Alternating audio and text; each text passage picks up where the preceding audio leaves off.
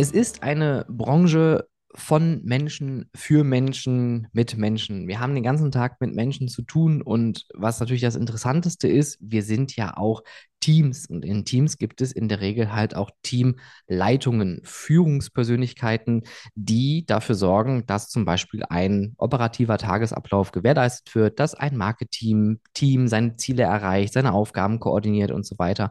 Und das Thema Führung und auch Führungskräfte ist immer so ein großes Thema, weil es gibt immer wieder neue Studien, neue Methoden, neue Werkzeuge, die man da irgendwie mit reinwerfen kann, um etwas zu verändern, zu verbessern. Change Management wäre auch schon wieder ein Thema. Also ihr seht, das ist hier ein Fass, was ich gerade aufmache, ohne Boden.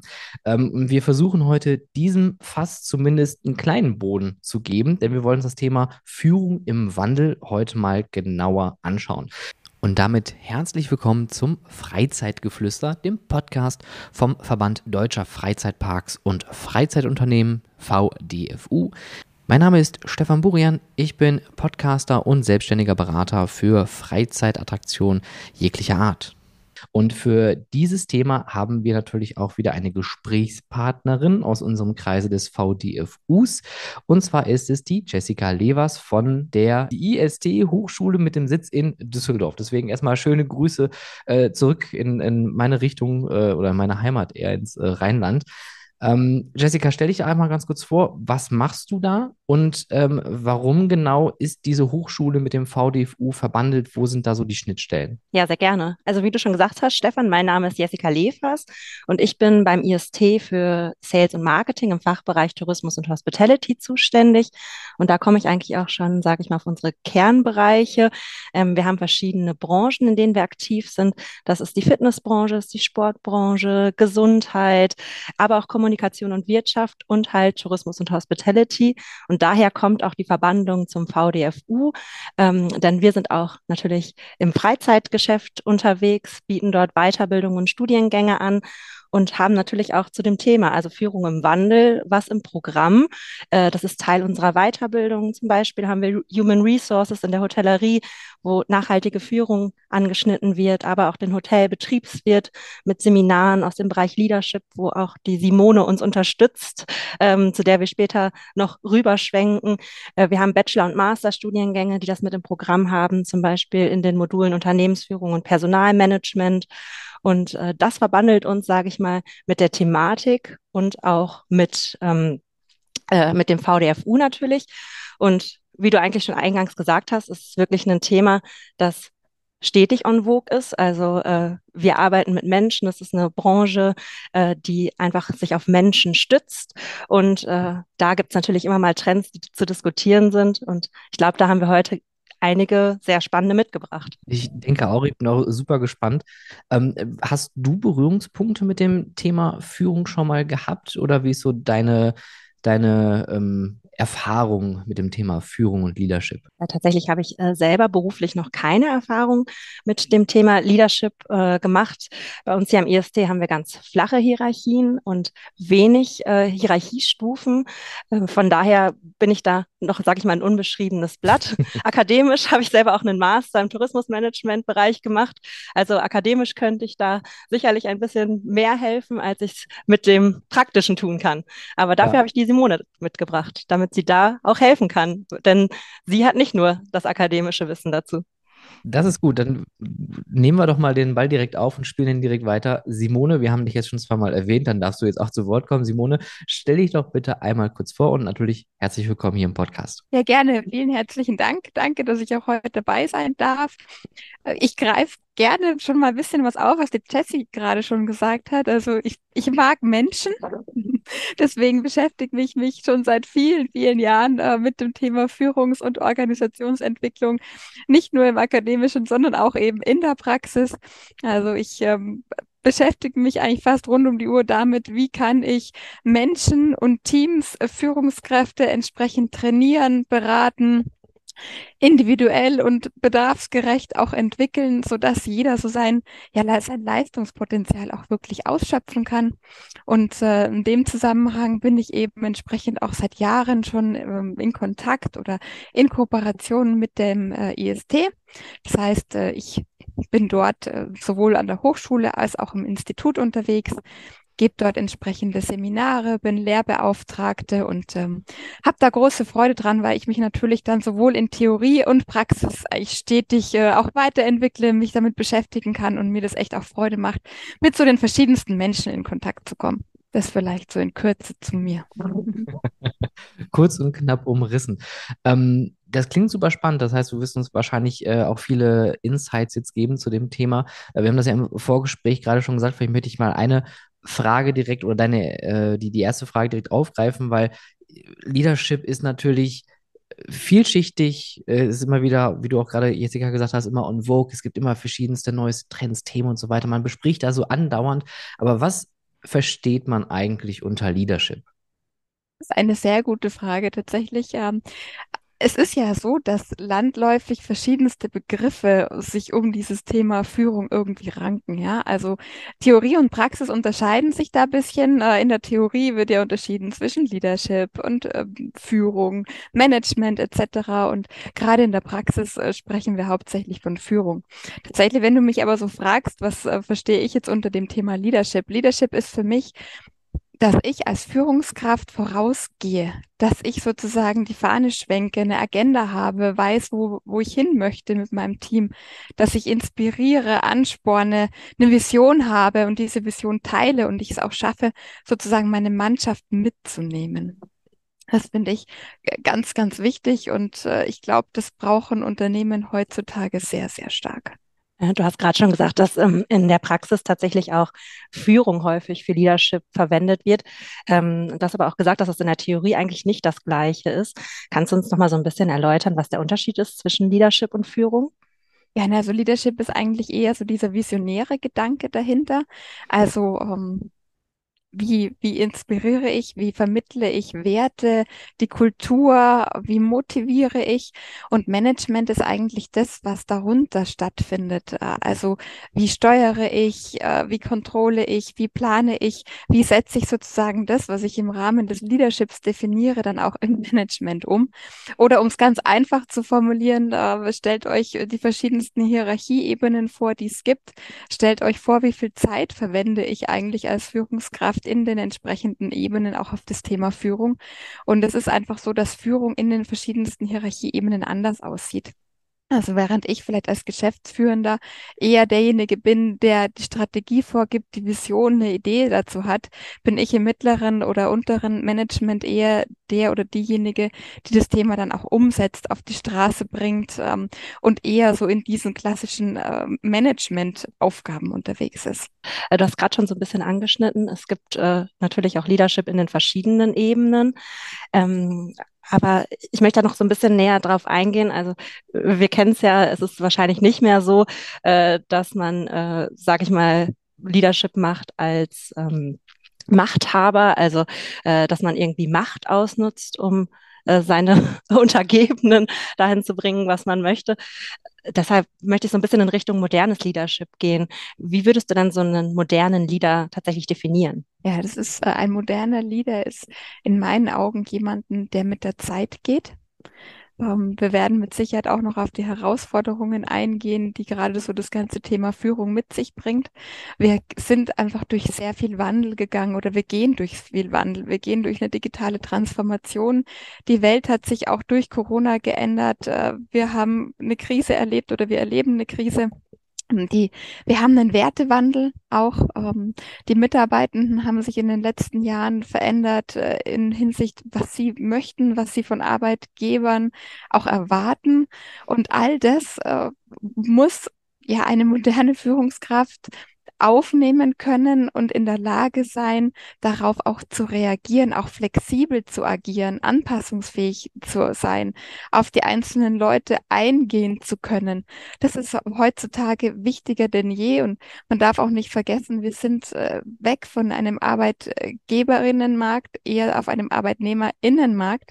Das heißt, äh, uns äh, laufen nicht scharenweise noch Bewerbende zu, sondern wir müssen schauen, wie können wir uns präsentieren als Unternehmen, aber auch als Team oder als Führungskraft, ähm, weil ich sag mal, als Führungskraft bin ich der Touchpoint nach außen.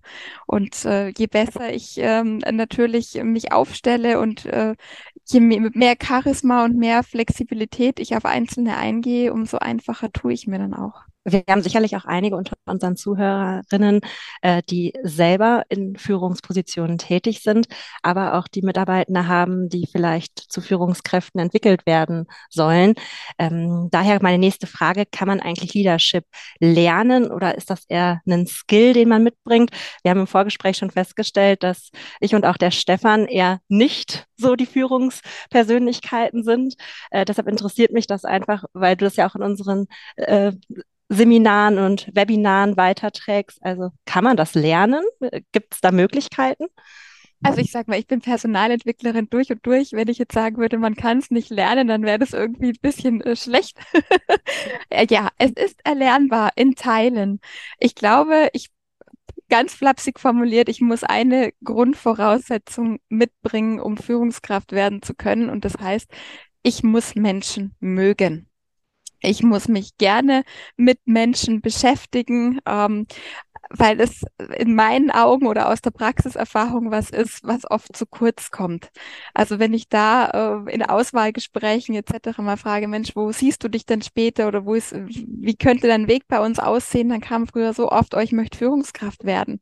Wenn man dann aber mal nachbohrt, warum eigentlich, dann geht es eher um das Thema Prestige, auch ein Stück weit Macht, Status, Geld, aber wirklich zu hinterfragen, dass man da ja tagtäglich mit verschiedensten Charakteren zu tun tun hat und sich auf verschiedenste Menschen einlässt und natürlich auch mit administrativen Personalthemen beschäftigt ist. Das darf man ja auch nicht vergessen. Das vergessen äh, aber leider viele. Also deswegen ja, ähm, Leadership ist durchaus erlernbar oder Führung, mh, hm, die verschiedensten Kompetenzen, aber es ist nicht schlecht, schon mal gewisse Veranlagungen mitzubringen. Das ist gerade schon ein bisschen angedeutet, dass es wahrscheinlich auch verschiedene Arten von Liedern gibt. Äh, Gibt es dann auch irgendwie eine Möglichkeit, dass man herausfinden kann, was man selber für eine Art von Leader ist, wenn man mal in Führungspositionen tätig ist und da nicht so reingeworfen wurde, sondern sich auch ein bisschen im Vorfeld vorbereiten kann? Ich glaube, das lernt man oder merkt man relativ schnell. Also ich glaube, jeder von uns hat im Lauf seiner Erfahrung oder im Lauf seines Lebens schon verschiedenste Führungspersönlichkeiten kennengelernt und auch gemerkt, jede Führungskraft ist ein bisschen anders. Hm, es gibt die sogenannten Micromanager, denen es tendenziell ein bisschen schwerer fällt, ich formuliere das mal vorsichtig, äh, loszulassen und zu vertrauen und ähm, den Mitarbeitenden auch einen entsprechenden Freiraum zu geben. Andere wiederum ähm, sind da sehr locker unterwegs Sie lassen Ihren Mitarbeitern sehr viel, also ganz auch wieder flapsig formuliert, eher diese lange Leine mit viel Gestaltungsspielräumen, mit viel, viel Entscheidungsspielräumen. Aber das ist individuell unterschiedlich, wie da jeder tickt. Und da kommt aber auch natürlich noch dazu, dass man sich überlegen sollte, was braucht eigentlich mein Team, beziehungsweise was braucht jeder Einzelne, dass ich da auch flexibel sein kann. Und das macht in meinen Augen auch eine gute Führungskraft aus, dass ich in der Lage bin, so diese ganze Klaviatur zu spielen. Also diejenigen Mitarbeitenden, die vielleicht mehr oder einen kleineren Raum brauchen, die mich mehr brauchen im Sinne von äh, Rückhalt, ähm, mehr Feedback, äh, mehr, ja, Meetingschleifen etc., wohingegen andere vielleicht es reicht, wenn man sich alle zwei Wochen mal sieht und die schon vor sich hin arbeiten und das schon alles läuft. Aber da ist halt jeder auch unterschiedlich und dem Sorge zu tragen, ist im Grunde genommen die große Herausforderung und Aufgabe von Führungskräften. Da, da du so eine Art äh, Trainerin ja auch bist, äh, hast du auch schon so ein bisschen herausgefunden, was der Stefan und ich vielleicht für eine Art von Führungspersönlichkeiten wären. oh, das, oh, da lehne ich mich ab. jetzt lieber nicht aus dem Fenster.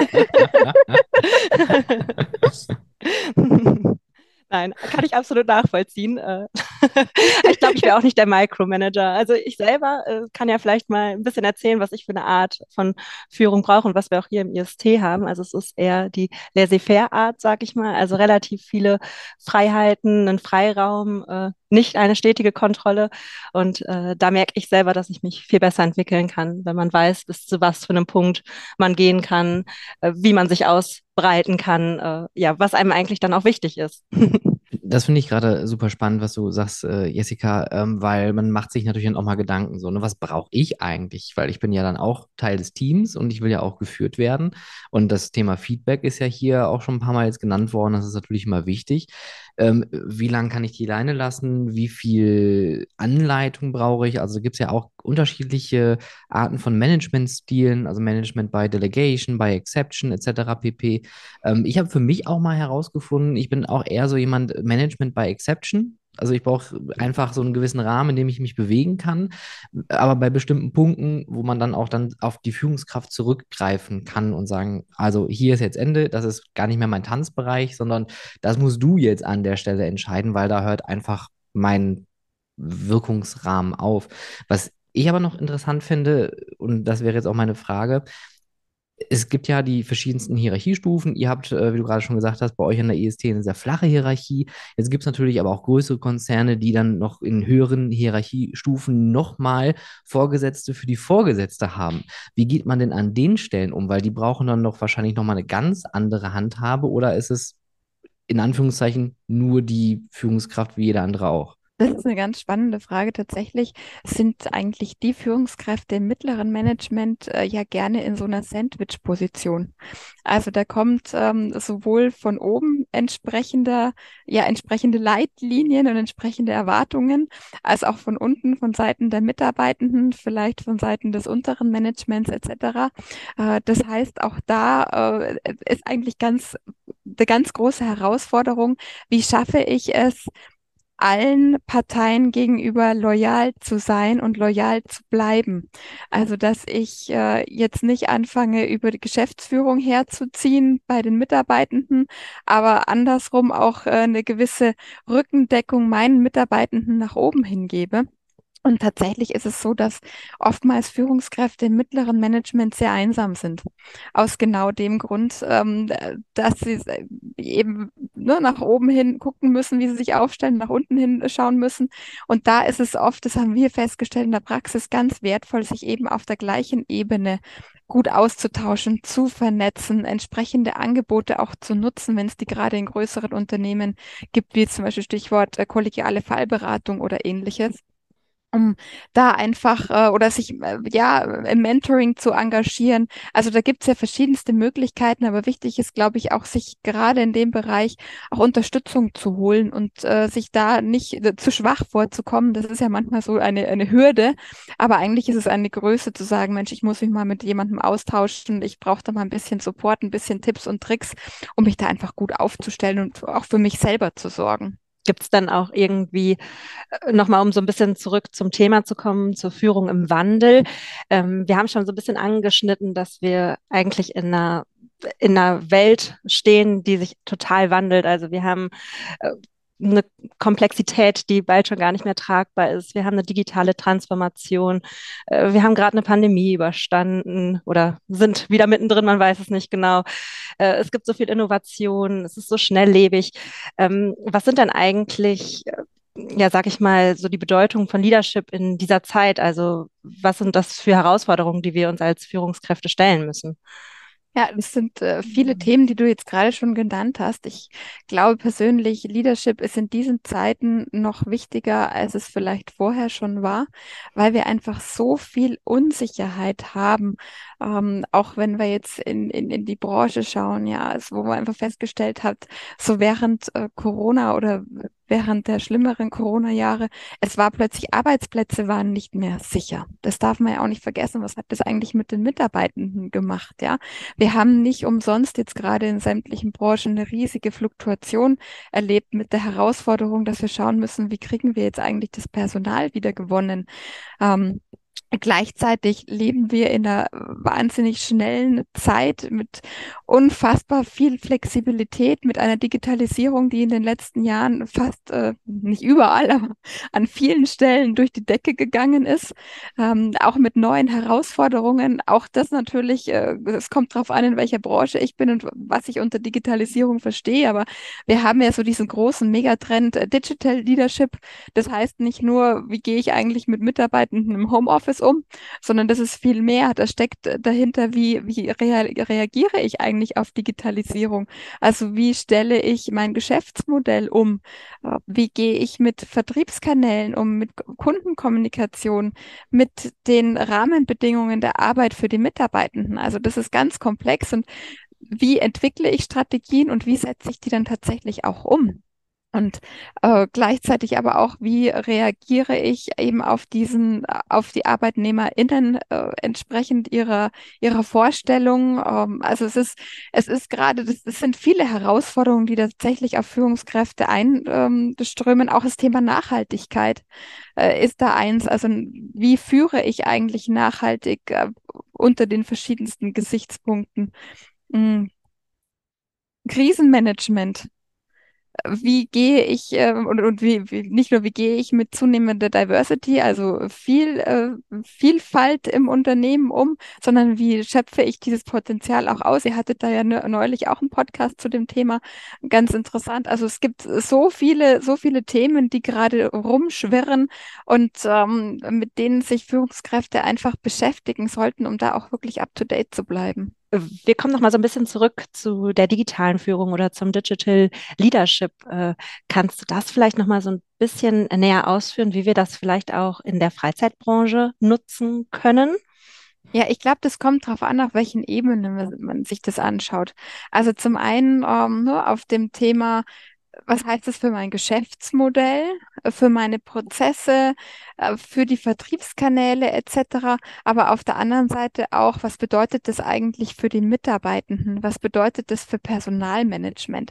Also da gibt es ja verschiedenste Anknüpfungspunkte. Also wenn wir jetzt mal bei dem Thema sind, äh, wie führe ich in einer digitalen Welt, ist es natürlich so, auch wenn wir uns die Freizeitbranche anschauen, da, die ist ja sehr divers. Also ich habe ja Mitarbeitende, die einfach im Kundenkontakt sind, wo ich jetzt nicht sagen kann, so, die Mitarbeitenden äh, mit, mit Kundenkontakt, die sind jetzt im Homeoffice, äh, da ist jetzt heute mal keiner da, der Dresden ist nicht. Das heißt, das funktioniert nicht. Das funktioniert in der Gastro nicht, das äh, funktioniert in, in, in, in keiner, äh, sag ich mal, äh, in keinen Tätigkeiten, die am Kunden sind. Aber ähm, es funktioniert natürlich in Verwaltungstätigkeiten. Ja, äh, auch da ist die Frage, wie sehr kann ich da das Thema ähm, dem Thema Mobilität gerecht werden? Wo arbeiten eigentlich die Mitarbeitenden? Wie kann ich digital werden, auch in meinen Prozessen? Also wie gehe ich mit Arbeitszeiterfassung um, zum Beispiel digital? Welche, welche Unterlagen habe ich digital? Welche Unterschriftslinien habe ich eigentlich? Also wie kann ich, wie kann ich auch den, die Arbeitsprozesse eigentlich digitalisieren? Also es ist, äh, ist übrigens auch dieses Thema, ähm, wie gehe ich mit, gerade in solchen Branchen, auch mit Homeoffice etc. um, es ist auch ganz spannend. Also ich arbeite selbst in einer Branche, die sehr divers ist. Ähm, ich äh, bin im Verkehrswesen unterwegs und auch da ist es genau so, dass äh, man Mitarbeitende hat, die am Kunden sind, die natürlich ihre Schichtarbeiten haben, ihre, ihre ne, die kein Homeoffice bekommen. Und gleichzeitig hast du eben die Leute, die äh, in der Verwaltung tätig sind, die natürlich ganz andere Freiheiten haben. Dann ist es auch wieder ein Führungsthema. Also wie gehe ich auch damit um, wenn dann im Internet groß kommuniziert wird, Achtung, wir weiten jetzt Homeoffice auf 100 Prozent aus. Und gleichzeitig hast du dann 60 Prozent äh, im operativen Geschäft, äh, die natürlich dann sagen, ja super, und was macht ihr eigentlich äh, für mich oder mhm. für uns? Und da auch als Führungskraft Antworten zu finden und zu schauen, was, was kann ich euch eigentlich dann anderweitig bieten oder wie kann ich euch motivieren? Mhm. Also das, das darf man in dem ganzen Thema Digitalisierung auch einfach nicht vergessen, dass man die Mitarbeitenden entsprechend mitnimmt. Ich glaube, das ist tatsächlich auch immer ganz wichtig, egal um welchen Trend, welchen Trend wir analysieren oder welche Führungsstil oder Ansatz wir umsetzen möchten, dass man nie den Fokus verliert. Das ist der Mensch, das ist der Mitarbeitende. Ja. Und da finde ich auch tatsächlich so ein bisschen den Übergang zum Sustainable Leadership, zum nachhaltigen Leadership. Ja. Magst du das auch einmal auf die Freizeitbranche so ein bisschen übertragen, dass das so ein bisschen ja. an, äh, ja, ansehnlicher wird für unsere Zuhörenden? Gerne. Vielleicht noch ganz kurz vorweg. Nachhaltigkeit ja. äh, versteht ja jeder ein bisschen anders. Oder jeder hat, denkt da gerne an dieses Thema Ökologie. Also wie belastbar ist eigentlich unsere Umwelt und ähm, was machen wir mit Einweg- und Mehrweggeschirr etc. im Bereich der Gastro. Aber es ist ja viel mehr. Äh, tatsächlich geht es ja auch nicht nur darum, wie belastbar ist unsere Umwelt, sondern auch, wie belastbar ist eigentlich unsere Wirtschaft. Also was machen entsprechende Vorgaben etc. auch mit der Wirtschaft? Ähm, wie ist dann dann auch entsprechend der Absatzmarkt. Das sind meine KundInnen äh, bereit, mehr zu zahlen für ein nachhaltig äh, hergestelltes Produkt etc. Aber natürlich auch der Bereich, wie belastbar ist der Mensch eigentlich? Also im Bereich mh, hm, der sozialen Nachhaltigkeit. Und das sind die drei Säulen, die es im Grunde genommen auch bei einem Sustainable Leadership äh, zu bedenken gilt, äh, entsprechende Nachhaltigkeitsstrategien sich zu überlegen oder sich vielleicht auch mal anzuschauen. Mm, und das, das lohnt sich für jede Branche. Ich sage mal, die UN hat ja die entsprechenden Sustainable Development Goals veröffentlicht aus dem Jahr 2015. Und es macht Sinn, sich die mal anzugucken und zu schauen, wie kann ich denn die jetzt eigentlich auf meine Branche runterbrechen? Was kann ich tun? Äh, das sind verschiedenste Sachen drin drin. Da geht es um mehr Gerechtigkeit, äh, Gehalt der Gerechtigkeit. Da geht es natürlich auch um Themen wie Armut, ähm, äh, Verschmutzung der Weltmeere etc., die jetzt von der Branche ein Stück weit weg sind, aber auf der anderen Seite gar nicht so weit, ja, weil was heißt denn das? Das heißt, dass ich mir durchaus schon Gedanken mache. Ähm, gerade die Freizeitbranche hat ja auch viel Gastronomie.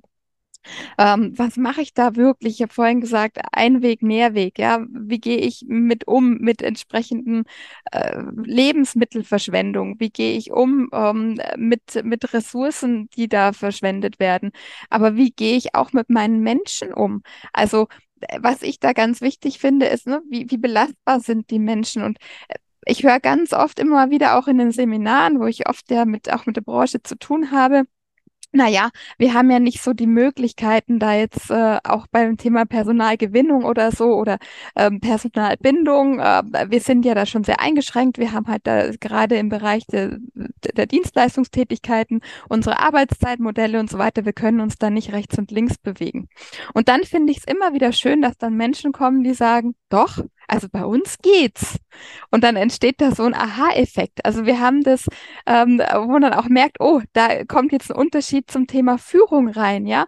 Während es bei den einen dann heißt zum Beispiel, äh, äh ne, wie, wie, wie, wie, wie gehe ich auch denn mit Leerlaufzeiten um?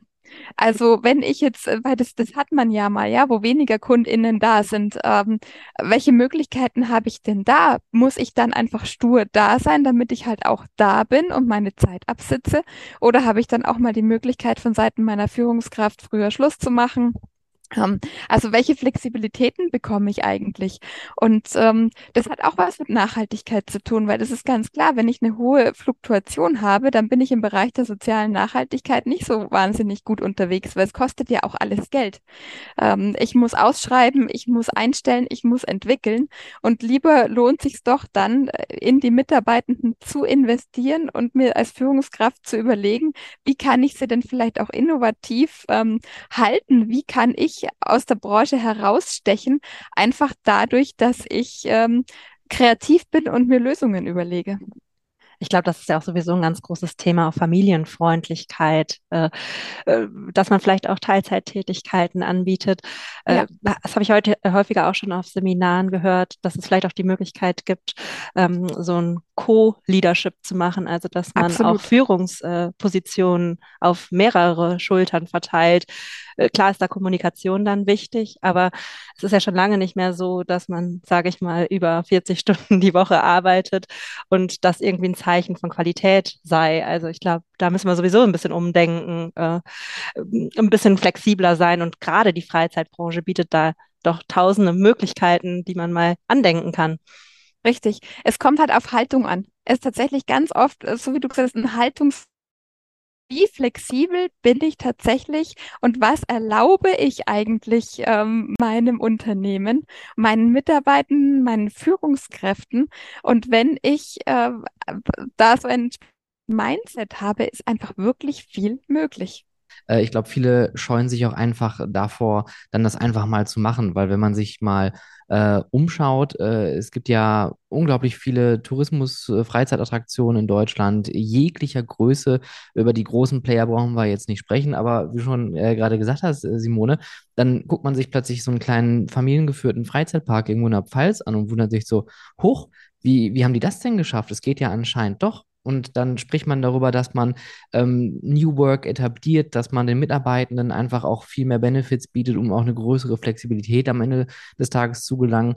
Und äh, eine andere Sache, die ich äh, gerade auch von dir aufgenommen habe, was ich auch sehr gut finde, ist dieses eine Führungskraft muss ja auch vermitteln zwischen dem, was oben ist und was dann nach unten geht. Und ich habe das leider auch selber oft früher, so bei meinen ersten Jobs miterlebt, dass dann der Teamleiter plötzlich anschafft und sagt, boah, die haben schon wieder gesagt, jetzt müssen wir dies und das und Ananas. Und plötzlich äh, entsteht dadurch ja auch eine schlechte Stimmung. Das heißt also, da wurde durch Leadership eigentlich dann seine schlechte Laune an uns alle weitergegeben. Dann hatten wir auch schlechte Laune am Ende des Tages.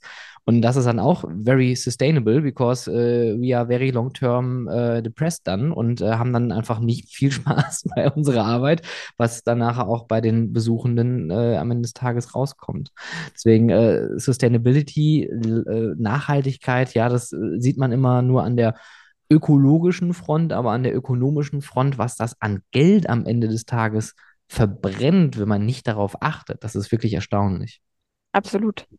Also da, da bin ich äh, komplett bei dir und deswegen möchte ich auch gerne alle ermuntern, wirklich ähm, sich mal zu überlegen, was kann ich tun. Jessica, du hast auch gesagt, mit dem Co-Leadership-Ansatz, ähm, das ist auch was, was wirklich immer mehr kommt, was gerade auch ich sag mal, Zielgruppen natürlich Tore öffnet, die vorher nicht da waren. Also zum Beispiel auch ähm, Teilzeittätigen, ähm, egal ob das jetzt Mütter, Väter, äh, nicht Mütter, nicht Väter sind. Ja, es gibt ja verschiedenste Gründe, warum ich gerne in Teilzeit arbeiten möchte. Und ähm, das ist natürlich herausfordernd, weil das natürlich viel Kommunikation erfordert, viel Struktur. Also wie stelle ich mich eigentlich auf? Äh, wie arbeite ich zusammen? Wer arbeitet wann? Und auch dann brauche ich wieder Führungskräfte, die das Ganze natürlich auch zulassen, sich auf den Versuch einlassen und sich auch selber reflektieren. Ähm, ne? Also auch in, in, in oberer, in, also in höherer Instanz sozusagen. Ähm, wie, wie, wie führe ich eigentlich äh, so ein äh, Leadership-Tandem sozusagen?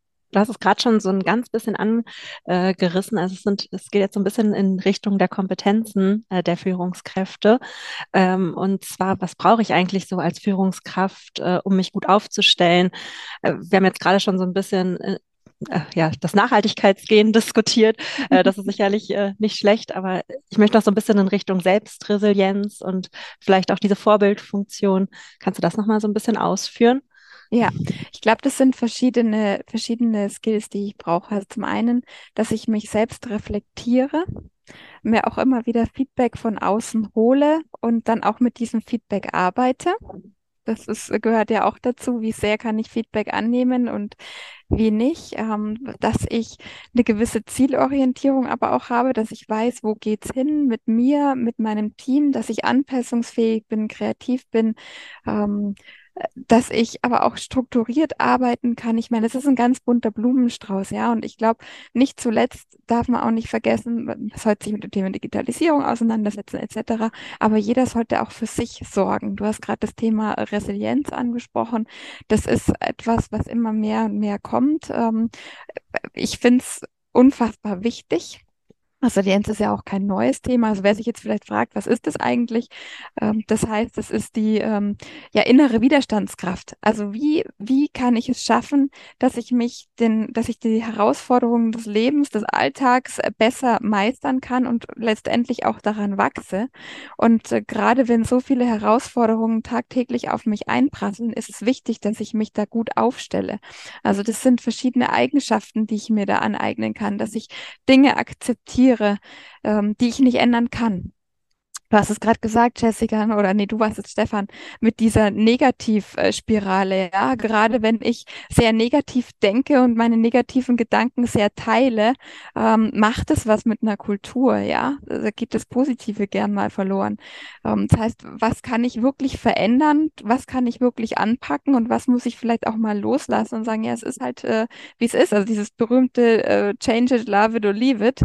Ähm, wenn ich, wenn ich so unzufrieden bin, dann muss ich halt auch gehen, dann muss ich Konsequenzen für mich treffen.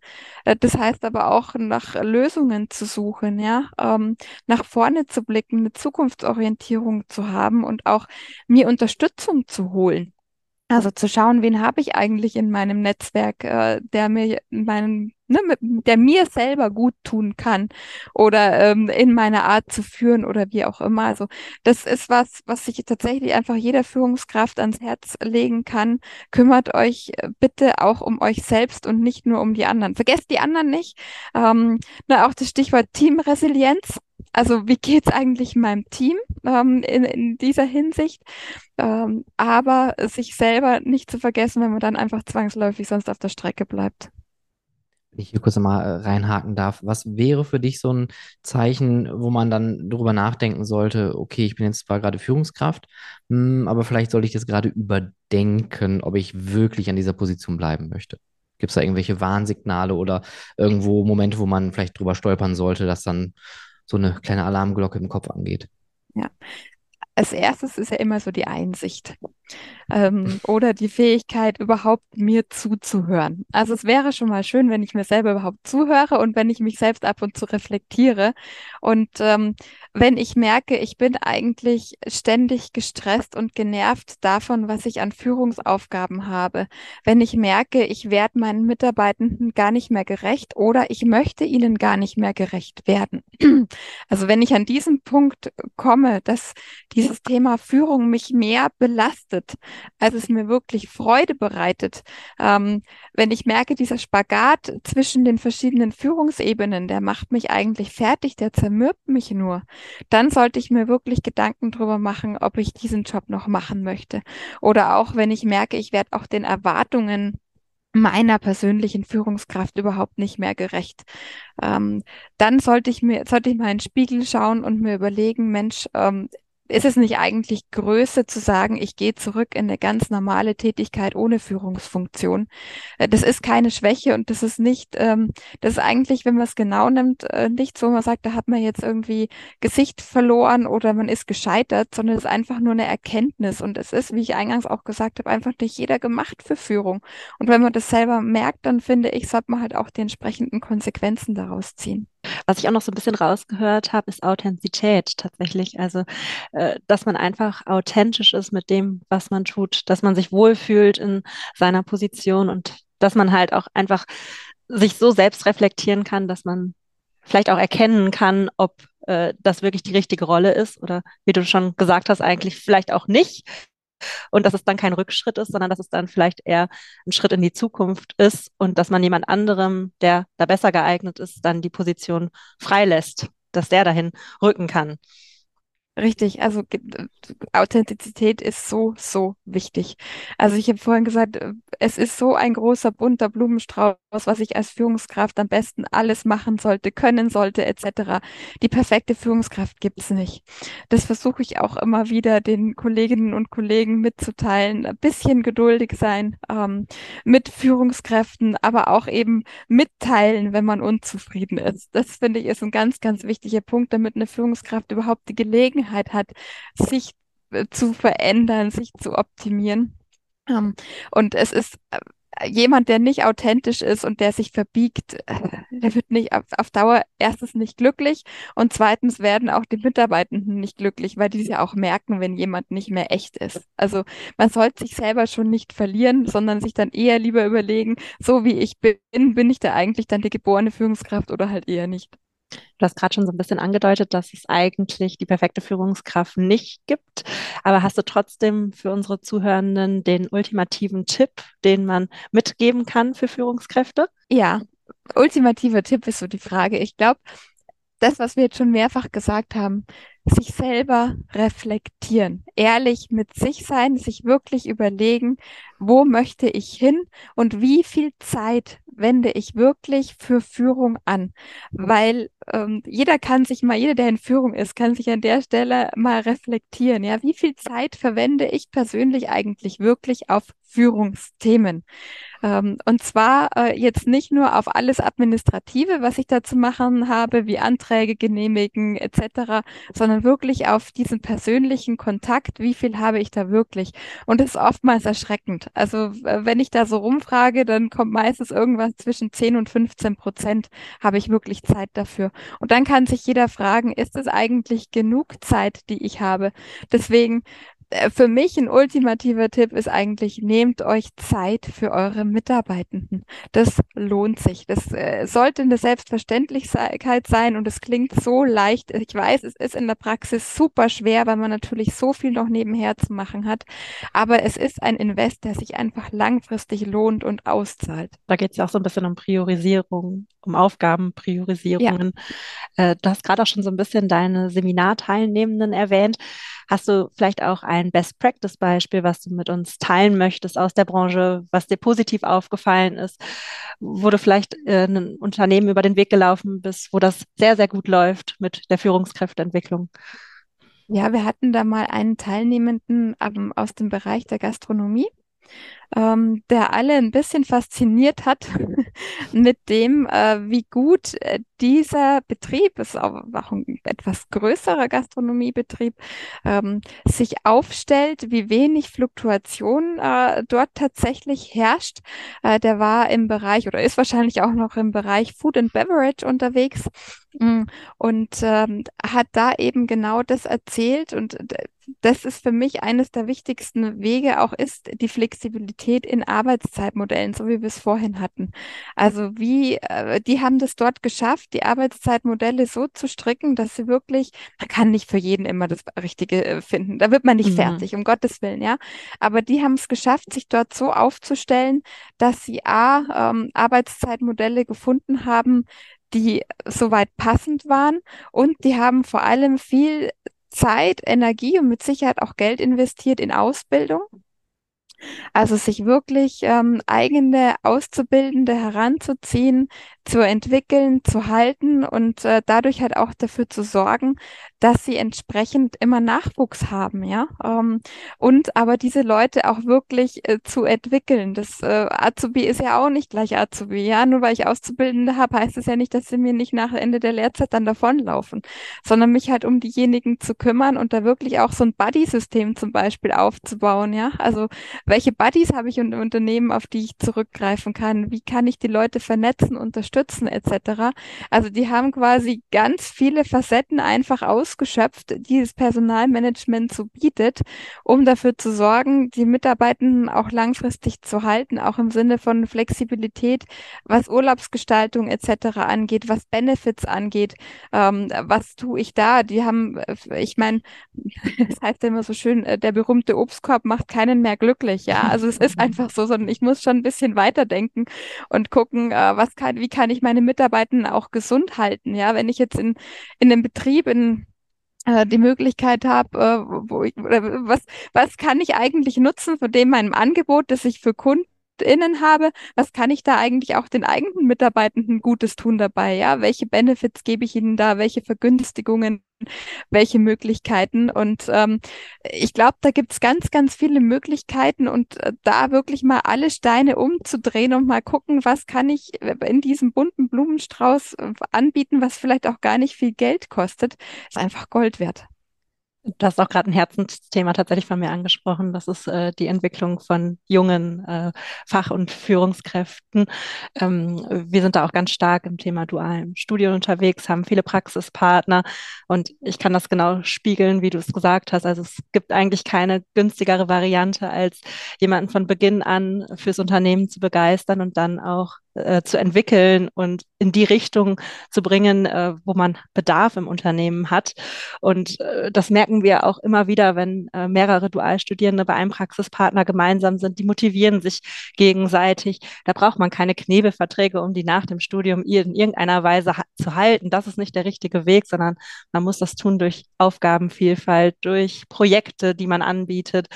Vielleicht auch eine gewisse Art von Verantwortung, die man abgeben kann. Also es ist auch wieder ein Führungsthema, wie viel traue ich meinen jungen Mitarbeitenden zu, äh, was dürfen Azubis bei mir im Betrieb machen, was darf man sich angucken, wie motivieren die sich gegenseitig.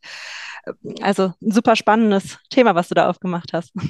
Ja, total. Vor allem auch ähm, nicht nur Auszubildende Dualstudierende, sondern auch äh, PraktikantInnen, WerkstudentInnen, ja. Und dann halt nicht nur äh, diejenigen irgendwie drei bis sechs Monate zu beschäftigen, sondern auch da wieder nachhaltig zu denken, ja.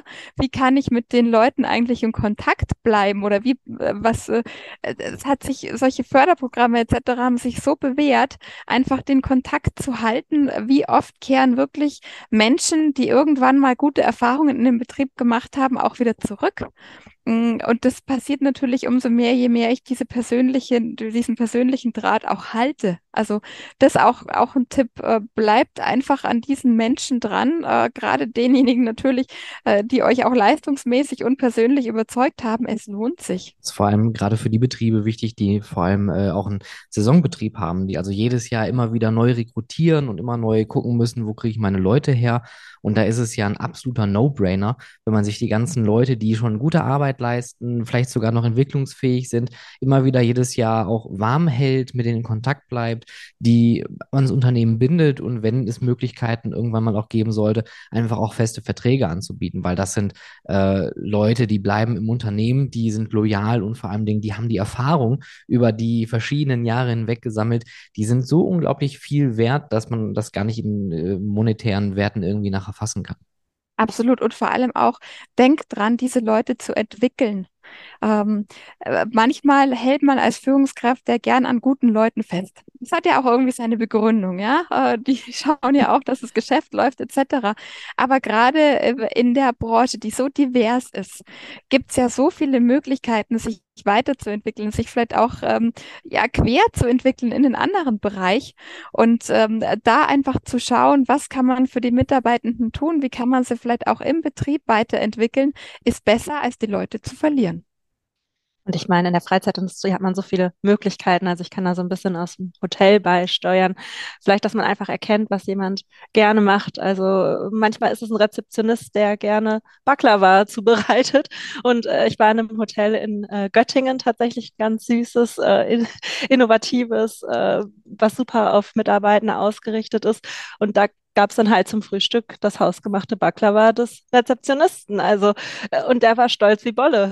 Und vor allem, wenn man ihm dann auch noch gesagt hat, dass es super schmeckt. Also, ich glaube, da dieses Querdenken, dieses Potenzial entdecken und nicht nur in dem Muster, das gehört zur Position, äh, das darf der Mitarbeitende machen, sondern dass man vielleicht auch ein bisschen darüber hinaus auch mal schaut, was macht denn eigentlich den Mitarbeitenden Spaß? Was machen die gerne? Was ist deren Freizeitaktivität? Weil genau in dieser Branche sind wir doch, oder? Dass wir genau das nutzen können, dieses Potenzial. Total. Und vor allem, das ist, glaube ich, so ein kulturelles Ding. Äh, wir denken so gerne in Schwächen. Also denkt dran an Bewerbungsgespräche. Wie oft kommt da, was sind Ihre Stärken und Schwächen?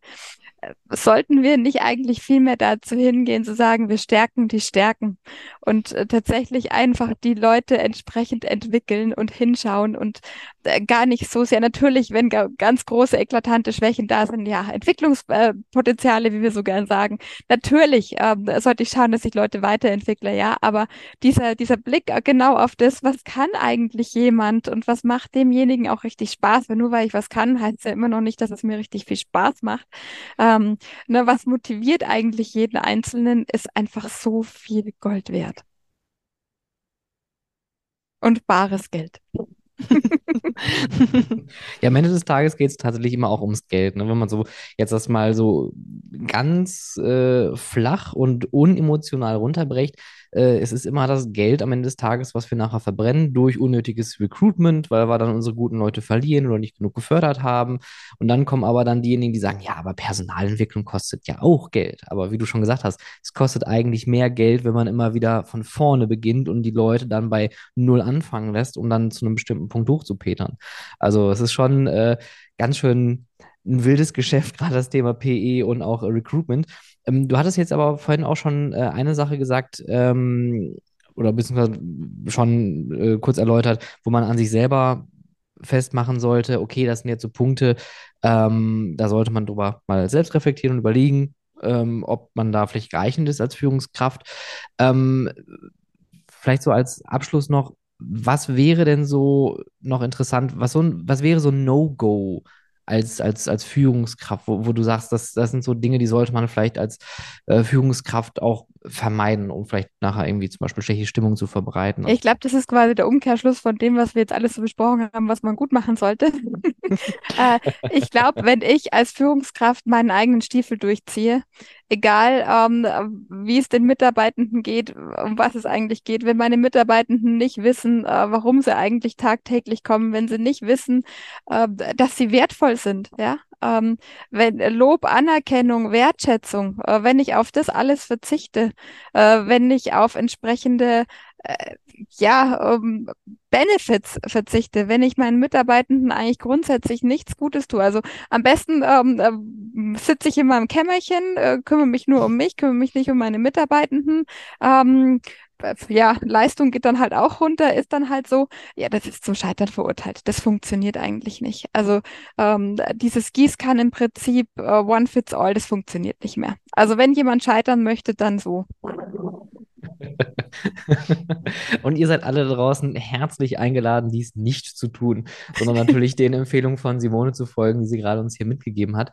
Ähm, Simone, jetzt, eine Sache ist mir dann doch noch gerade eingefallen, äh, und zwar ähm, häufig auf Instagram, auch LinkedIn mittlerweile ist ja auch leider so ein bisschen verfacebookt und dann gibt es dann diese klassischen äh, Zitate mit Bildern oder irgendwelche tollen GIF-Animationen. Was wäre für dich wenn du das Thema Leadership dir jetzt vorstellst, was wäre so für dich eine Metapher für das Thema Leadership?